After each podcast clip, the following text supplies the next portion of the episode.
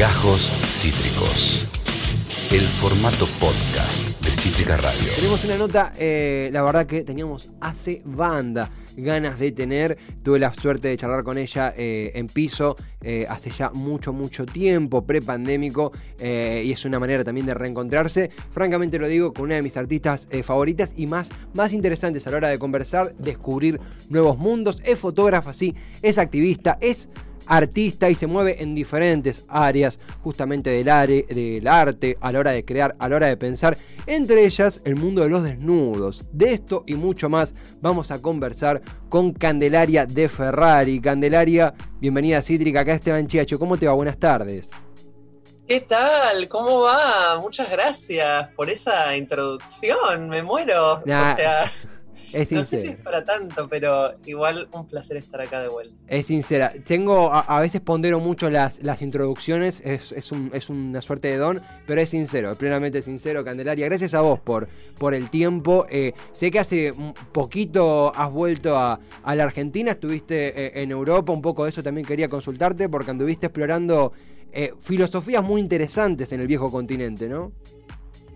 Sí, bueno, em, Sí, exploré muchos lugares diferentes y, pude ver lo que hago desde, bueno, otros puntos de vista que fue medio un shock. Yo esperaba como quizás ir a, chusmear medio como esta fantasía europea de, bueno, el arte que florece y está todo increíble todo el tiempo. Mm. Y me encontré con de todo, o mm. sea, variado. Eh, pero sí, sí, anduve de viaje dos años. Recuerdo con la pandemia, el principio de la pandemia recuerdo que, bueno, la anécdota, la última vez que conversamos fue en Radio Monk, fue en, febrero 2020. Estaba eh, Álvarez, que formó parte de este programa, charlando ahí en la mesa. Estaba La Monstrua también, que es otra artista de la hostia. Y bueno, al, a las poquitas semanas se nos vino encima la pandemia y terminamos todos desorbitados. Eh, eh, recuerdo que recomendando fuertemente lo que es tu laburo en Instagram principalmente, de eso también vamos a conversar, que es una red social, un mundo aparte. Recuerdo que una de las cosas que más me partió la cabeza de lo que comentaste de tu experiencia en Europa fue, no sé si lo voy a pronunciar correctamente, el movimiento, ver en, primera persona, explorar en primera persona el movimiento Kultur, que es una cultura del cuerpo libre en Alemania que, que me dejó anonadado. ¿Cómo es eso? ¿Cómo fue vivirlo tan de cerca? Em, bueno, eh, sí, eh, lo dijiste bastante bien, mm. salvo que la E es una A, pero ah. nada más. O sea, se escribe con E, pero se pronuncia con A, es igual. Em, y bueno, sí, estuve un poco metida. La verdad que fue difícil igual. El tema de la pandemia, como que obviamente em, restringió mucho lo que es el, contacto, ¿no? Pero ellos tienen una tradición muy grande en Alemania y en Suiza, en los dos países. De, nudismo. Bueno, esto se traduce como cultura del cuerpo libre. O sea, la traducción literal de esa palabra es cultura del cuerpo libre. Y yo un poco lo chusmeé.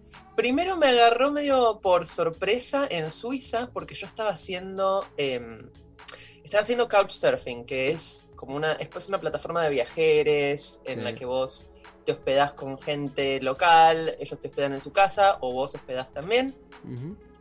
Y un tipo vio mi perfil y me dijo, te voy a llevar a un lugar que te va a gustar, de sorpresa. Mm. Yo dije, bueno. Y me llevó a un, en, el medio de los Alpes, a un, como un arroyo, en el que había un cartel que decía prohibido FKK, o sea, prohibido cultura del cuerpo libre. Claro.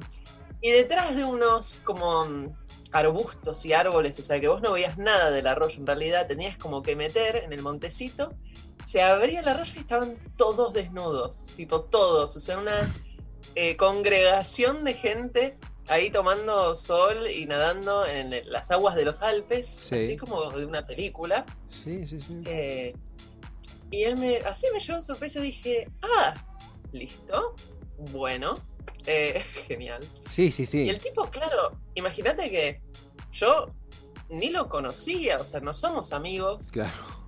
Este, y no conocía a nadie yo ahí, ni nada. O sea, digamos, es, eh, se ve que es algo tan común para ellos. O sea, obviamente es una subcultura, no es algo mainstream, pero tienen una larguísima tradición. Claro, claro. Este, así que en principio, bueno, esa fue mi primera experiencia. Después ya sí organicé yo las jornadas propiamente dichas, los encuentros que yo organizo. Y ahí sí empecé a convocar gente, y en Alemania también. Me encontré con algunas personas que lo practican. Para ellos es más normal. O sea, yo cuando acá digo que, me dedico a, la fotografía de desnudos o al nudismo en general, las reacciones quizás son una de dos. O medio se horrorizan como que es algo medio raro y, para qué, para, por qué desnudos, tipo, como una cosa de decir, como si yo quisiera llamar la atención. Sí.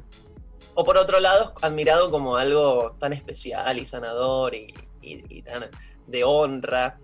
Y allá fue más como, ah, mira qué copado, o sea, normal. Claro, una, expresión, una expresión cotidiana más, aún siendo una subcultura. Exactamente, sí, y que la gente sabe que otra gente lo hace.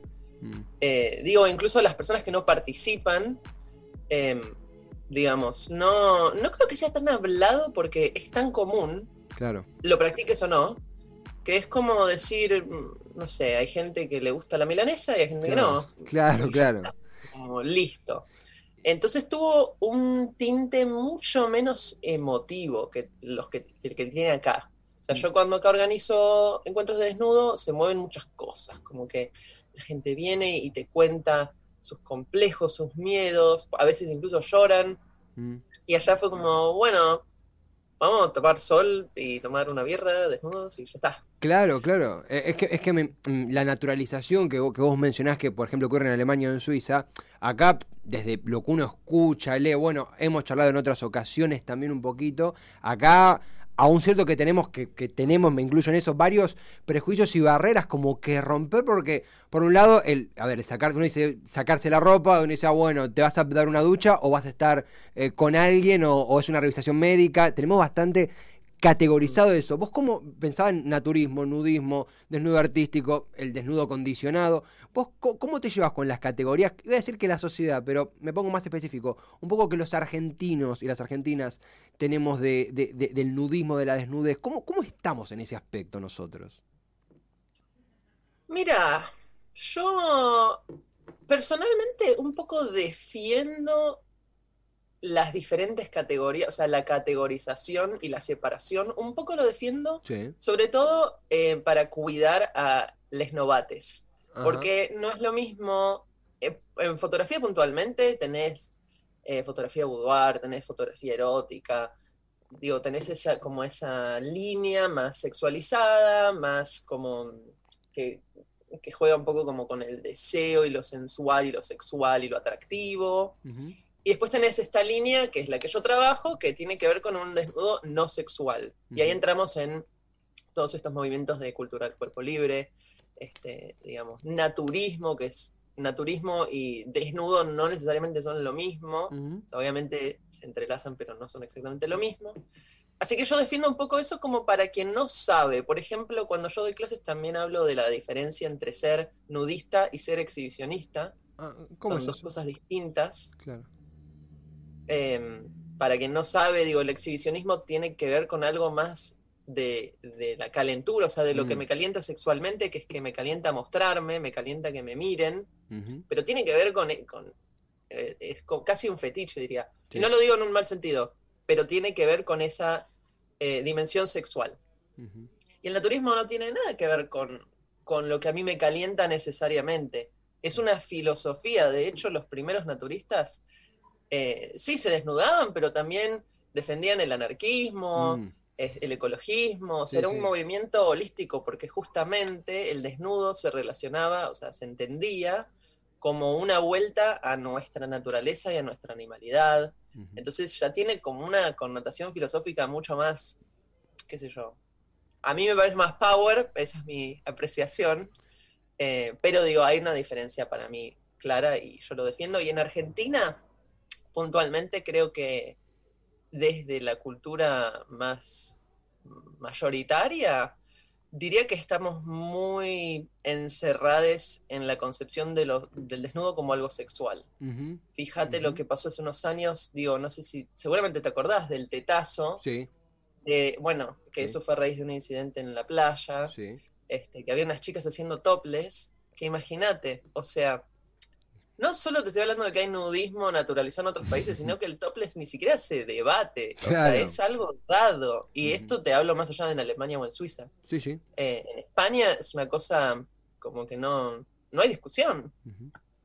Em, todas las playas son por default topless y de hecho todos los espacios públicos en España, por, eh, sí, por default, no sé cómo se dice, em, por defecto, perdón, son, eh, habilitan al desnudo. O sea, no es ilegal estar desnudo en la vía pública. Mm.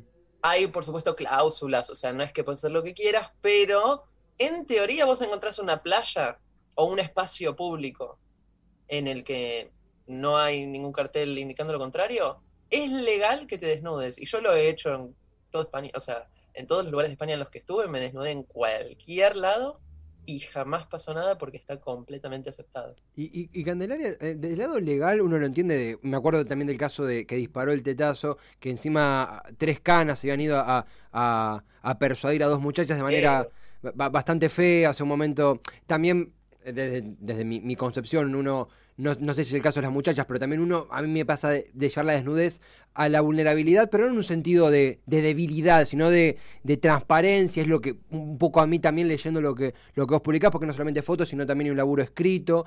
Eh, y en ese sentido también pensaba, desde el lado de. Eh, por ejemplo, en un encuentro, en un encuentro de desnudos o demás, esto de sí, me va, pero ¿qué opinará mi jefe? Sí me va, pero mi familia no lo entendería. Sí me va, pero con mi mejor amigo no lo puedo hablar porque no me va a entender. ¿Cómo juega eso en la, en la cabeza a la hora de, por ejemplo, dar ese paso? ¿Cómo, cómo juega esa, esa, esos factores? Recibo bastantes de esos comentarios, mm. como bueno, Mm, sí, yo quiero venir, pero nadie por fuera de este círculo lo entiende. No sé si quiero que me etiqueten en las redes sociales, ah. porque mi jefe, mi familia, esas son típicas. Em, igualmente yo creo que en muchos casos juega más eso en la cabeza de la persona, porque me ha pasado de mm. ver em, personas que asisten a estos eventos, después publicando las fotos, o yo las, las publico y alguien las ve, y ellos se sorprenden de que, ah, mi amigo, al final a mi amigo no le importaba, era mucho más abierto, mm. a mi familia también. Pasa, pero también pasa la inversa. Tengo una mm. amiga que directamente todos en su pueblo dicen que es una puta, y mm. lo cito, obviamente no es lo que yo pienso, ni uso la palabra de ese modo, pero es lo que dicen, es la palabra que dicen, usan para describirla. Claro, entonces te genera como esta alienación, como esta doble vida, ¿no? solo por desnudarte, que es algo, bueno, cuando uno lo practica, eh, con el tiempo lo naturalizás más y más. Yo creo que, que, esas cosas juegan, la presión social juega, la concepción cultural que tenemos, como digo yo, es muy castrante acá en mm. Argentina mm. y en Latinoamérica en general. O sea, yo pienso que Latinoamérica está hipersexualizada en mm. todo, pero en un mal sentido. O sea, no en el sentido de que somos abiertos a las diferentes facetas, diferentes expresiones de la sexualidad, sino que, por un lado, somos muy cuadrados, o sea, nuestra concepción de la sexualidad es muy limitada, llena de estereotipos y de, de reglas y, como, y, bueno, de limitaciones, pero que además ponemos la sexualidad en lugares donde no van. Por ejemplo, no sé, veo en, situación boliche, yo no salgo mucho, pero a la hora de bailar, ¿por qué bailar tiene que ser coger con ropa?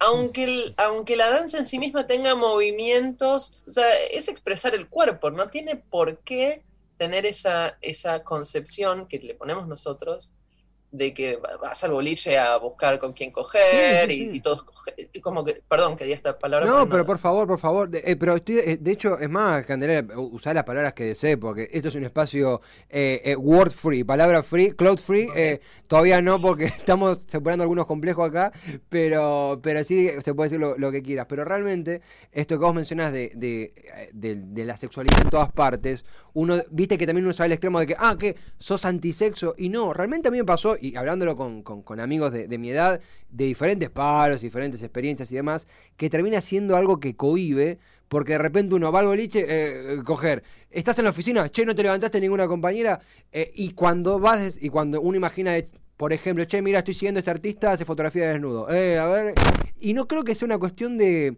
de, que esa persona es una pajera progresa, sino que realmente sí, puede pasar, sí. Pero también estamos en un circuito donde constantemente se nos exige como el, me sale decir, el ticket del sexo. Y una veces lo llevan de manera muy personal y muy, es muy personal esa perspectiva, ¿no? En el, en el nudismo o en, en, un boliche, en donde sea, ¿no? Es un, a ver, perdón, es un paradigma que tenemos a nivel colectivo. No creo que sea que la persona, como vos decís, no es que la persona necesariamente sea muy pajera, mm. puede pasar, pero no es lo que, no, no, es la norma. En realidad lo dicen por esta, porque es un paradigma, es, eh, digamos, para nosotros, nuestra cultura. Hablo de Argentina puntualmente, es más, voy a hablar de Buenos Aires, porque también hay otras áreas de Argentina en las que esto no es así tampoco. Em, digamos, esto de meter la sexualidad en todas partes, yo lo veo, por ejemplo, cuando eh, hay gente que me dice, ah, mis amigos me preguntaron si yo venía a una orgía en mis encuentros. Mm. Y a mí me da gracia, porque si vos no podés imaginarte a un grupo de personas, no sé, sí, que es cierto, que no tienen ropa puesta, es mm. correcto, no tienen ropa puesta y es un grupo de gente. Pero si no te podés imaginar el millón, el abanico de millón de actividades que podemos hacer que no sea coger. Es que evidentemente nos estamos limitando como sociedad. Me da más pena o más, más gracia y más pena que bronca. Mm. Em, y esto de, bueno, en la oficina, en el boliche. A mí me ha pasado de, incluso yo misma, ¿eh? de ir a una fiesta y si no va nadie que, no sé, que me interese levantarme, digo, ay, ¿para qué? Y después digo, pero pará, ¿cómo para qué voy? Para mm. divertirme, para estar con mis amigas, para bailar, mm. para, digamos, disfrutar en general. No todo tiene que ser una situación de levante, que yo creo que lo ponemos en todo. El famoso chat de pibes mm. también es una de las esferas en las que esto se juega mucho. Y ya podemos entrar en críticas a eso, digamos, si es machista, eh, si es danino. Pero más allá de esa conversación que es otra, em, a mí lo que me interesa es preguntarme, bueno, ¿por qué todo tiene que ser sexual? Después vemos si nos hace mal o nos hace bien. Eso es otro tema. Em, pero digo, ¿por qué no? Cuando somos niñes, mm. nos desnudamos y no es un asunto. Mm. Yo lo veo mucho en, Me pregunto, ¿cuál es la edad oficial para ponerle el top de arriba de la malla a las niñas en la mm. playa?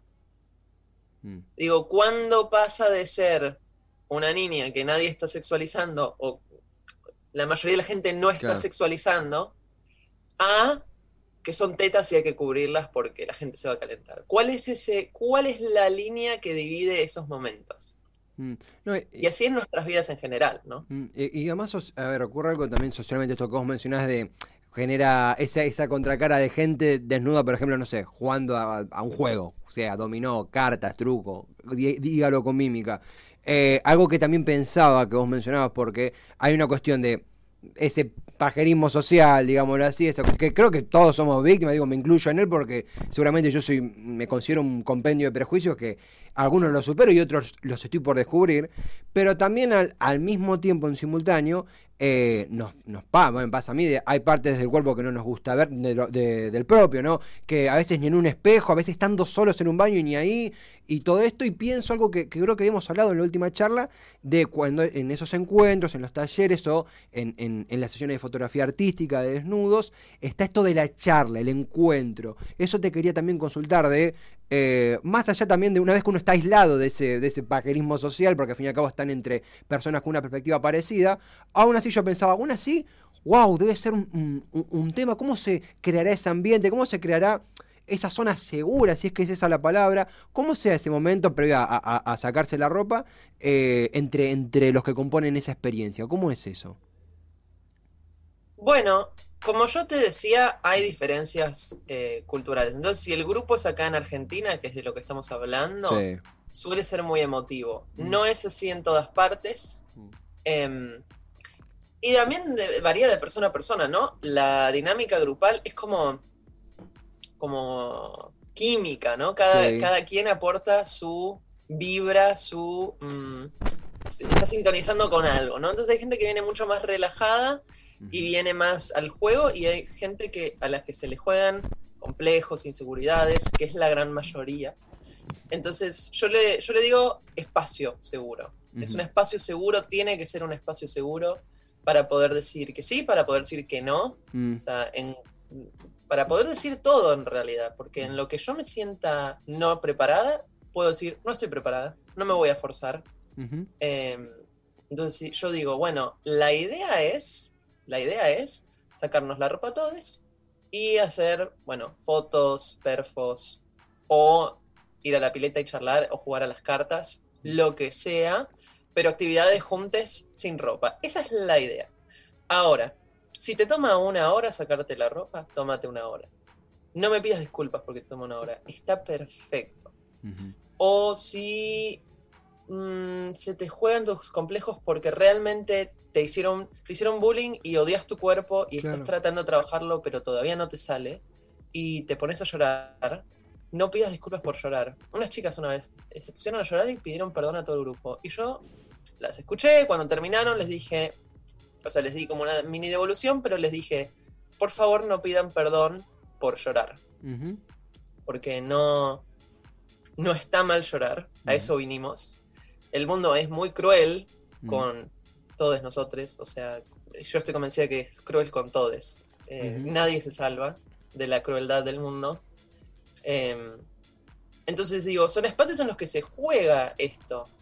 Me hicieron bullying toda la vida, o, me abusaron, mm. o no me pasó nada grave en, un sentido de un evento explícito, pero no me siento del todo suelto, suelta. Está perfecto, venimos a laburar eso. Si no, sería como ir al psicólogo y porque no, no tenés todo resuelto, eh, pedir perdón. Justamente, vas a eso, vas a que se jueguen esas cosas y las laburás ahí y tenés todo un grupo de gente, mezcla, vas a encontrar, te vas a encontrar con gente que como vos nunca fue y está tan nerviosa como vos. Te vas a encontrar con gente que va desde hace años y tiene cancha y vas a ver que están súper relajados. Vas a ver que nadie te está mirando tanto como vos creías vas a encontrar personas que tienen un cuerpo parecido a vos, vas a encontrar personas que tienen un cuerpo muy distinto a vos. Entonces hay de todo, y en ese de todo creo que está como lo más calmante, ¿no? Lo que más te, relaja, que es mm. que, bueno, ah, no hay tanta atención, no soy tan especial, pero no son tan especiales. Claro. Claro. Sí, sí. Eh, eh, a ver, es muy claro como lo, lo explicás, Candelaria. Yo siempre digo que ahora vamos a repasar obviamente las redes, porque no es solamente un laburo fotográfico, obviamente que eh, la, primera vez impacta la foto y después uno lee la historia todo y entra no solamente en la fotografía, que es de la hostia y realmente es un laburo increíble, sino que también en lo que hay detrás, en el ambiente, y eso es lo que a mí me quedó mucho de la, de la charla hace ya, ya un, año casi, ha pasado el tiempo increíblemente. Eh, en este caso no, no en estudio, que tenía un plus tremendo, pero sí conectando por, por, Zoom, uno eh, se, se, inspira con lo que, con lo que comentás. Candelaria, eh, a ver, obviamente esto da para charlarlo horas, horas y horas, pero bueno, es una embajada de lo que seguiremos charlando en otras ocasiones, pero consultarte, estás en redes, sabemos que, Instagram se pone la gorra constantemente, que de hecho tanto vos como, como Ana Harf, la, la Monstrua, digo, artistas que súper recomendamos, eh, se, se, chusean con Instagram permanentemente. ¿Cómo son tus redes y cómo está la, la, batalla con, con la red social de Instagram? ¿Qué onda eso? Eh, bueno, para empezar, muchas gracias por los cumplidos. No quería dejarlo pasar. Y fue hace dos años que nos encontramos, no uno. Así que más aún. Ah, fue dos, claro. La pandemia lleva dos años, así que vamos. No puedo creer. Porque parece que fue un año así todo aglomerado, pero fueron dos. Es verdad. Eh, ahora en marzo van a ser dos. Es verdad. Eso por un lado. Por otro lado, mi usuario de Instagram es Candelaria de Ferrari. De todos modos la pelea está medio fiera, así que yo estoy usando más mi, sitio web, que es igual, es candelariadeferrari.com, y ahí puedo subir sin censura, y, tiene otro añadido más allá de la censura y no censura, que es que podés escribir largo, podés tener tus propias reglas en tu propio sitio web. Instagram es una plataforma cerrada que no habilita mucho. Realmente no, yo no considero que sea tan ideal para creadores. Te tenés que someter mucho a sus reglas, ¿no? Hay limitación de texto, no podés poner links. Eh, digamos, podés poner links, pero no, no te abren a ninguna parte, salvo que las pongas en tu bio, justamente por eso la gente los pone ahí. Y el tema de la censura es terrible y mm, últimamente están renovando las reglas cada tanto, las renuevan periódicamente. Y siempre se pone peor. De hecho, ahora no solamente censuran genitales, sino que cualquier mención en palabra a contenido que sea considerado ligado a lo sexual es eliminado. han eliminado fotos de eh, cuentas de ginecología, mm. han eliminado eh, em, cuentas y posteos de, em, por ejemplo, qué sé yo, eh, sí, emprendimientos de sexualidad, pero que no tienen que ver con nada explícito. Por ahí hablar de, no sé, de tantra. Ponerle mm. cuentas de tantra que no pueden subir sus posteos porque tienen la palabra pecho y placer, por decirte algo. Sí, sí, sí. Eh, no sé si exactamente son esas palabras, ¿no? Pero más o menos eh, se está censurando todo lo que tenga que ver con eso. Y el otro día le pregunté a un amigo que labura con redes sociales y, le pregunté realmente cuál es la causa de esto, o sea, ¿por qué nos están censurando tanto? Y él me dijo que uno de los, de los principales consumidores de Instagram eran niños. Claro. Y las leyes de protección al niño en Estados Unidos son muy fuertes. Entonces lo que ellos quieren hacer es directamente erradicar cualquier em, cuenta o persona o posteo o lo que sea que pueda perjudicarlos en ese sentido. O sea, ellos quieren alcanzar como la máxima, eh, no sé cómo, ni cómo decirlo. Eh, o sea, sí, que sea totalmente legal lo que están haciendo, sin lugar a dudas, y que no haya ninguna, ningún, sí, ningún incumplimiento de esta ley de protección al, menor. Mm. Entonces, contenido que tenga que ver con la sexualidad, más allá de que sea implícito y censurado, vamos a ver menos y menos y menos. Entonces, es muy, muy difícil realmente. Y, sí, de fe, que, es tremendo constantemente. Bueno, las cuentas de backup, fuertemente, fuertemente subrayar lo que decías de tu página web, que había, veíamos en pantalla. Eh, y seguiremos, obviamente, quienes estamos del otro lado, donde sea, sea en Instagram, cuando Instagram se termine de poner la gorra, aparecerán nuevas redes, pero ahí seguiremos, Candelaria. Realmente una charla que, que, tiene un, tiempo y una dinámica diferente a las que solemos tener porque eh, tiene un toque, un toque distinto genuinamente. Gracias por, por el tiempo. Eh, seguiremos en redes y bueno, bienvenida también, ya que hace poquito que, que has regresado. Un placer siempre charlar y gracias por el tiempo que nos brindas. Muchas gracias, un placer, me encanta. Me encanta y cuando me inviten a volver estaré encantada también. Gracias, Candelaria, gran abrazo. Para vos también, Candelaria. Candelaria de Ferrari, fotógrafa, artista, activista. Una nota centrada en el mundo de los desnudos, no solamente eh, en torno a su experiencia en Europa, que ha estado interesantísima lo que nos comentaba del movimiento del cuerpo libre alemán, por ejemplo, sino también qué onda nosotros, los argentinos y argentinas, y ella fue más específica incluso, los, los ambenios, ahora que hablamos de términos pandémicos, los de AMBA, con justamente la, la desnudez y la experiencia, cómo colisiona eso con la experiencia de Candelaria. Una nota diferente, una nota interesantísima, una nota que en donde celebramos la, apertura para quienes no estamos en tema eh, que tiene Candelaria para, para con nosotros. La verdad que es un golazo y escucharla siempre es un placer. También fue un reencuentro después de increíblemente dos años de la última vez que habíamos conversado eh, en otro, en un mundo completamente diferente. Pero bueno, aquí estamos, aquí seguimos. Esto fue Gajos Cítricos. Encontrá los contenidos de Cítrica Radio en formato podcast en Spotify, YouTube o en nuestra página web.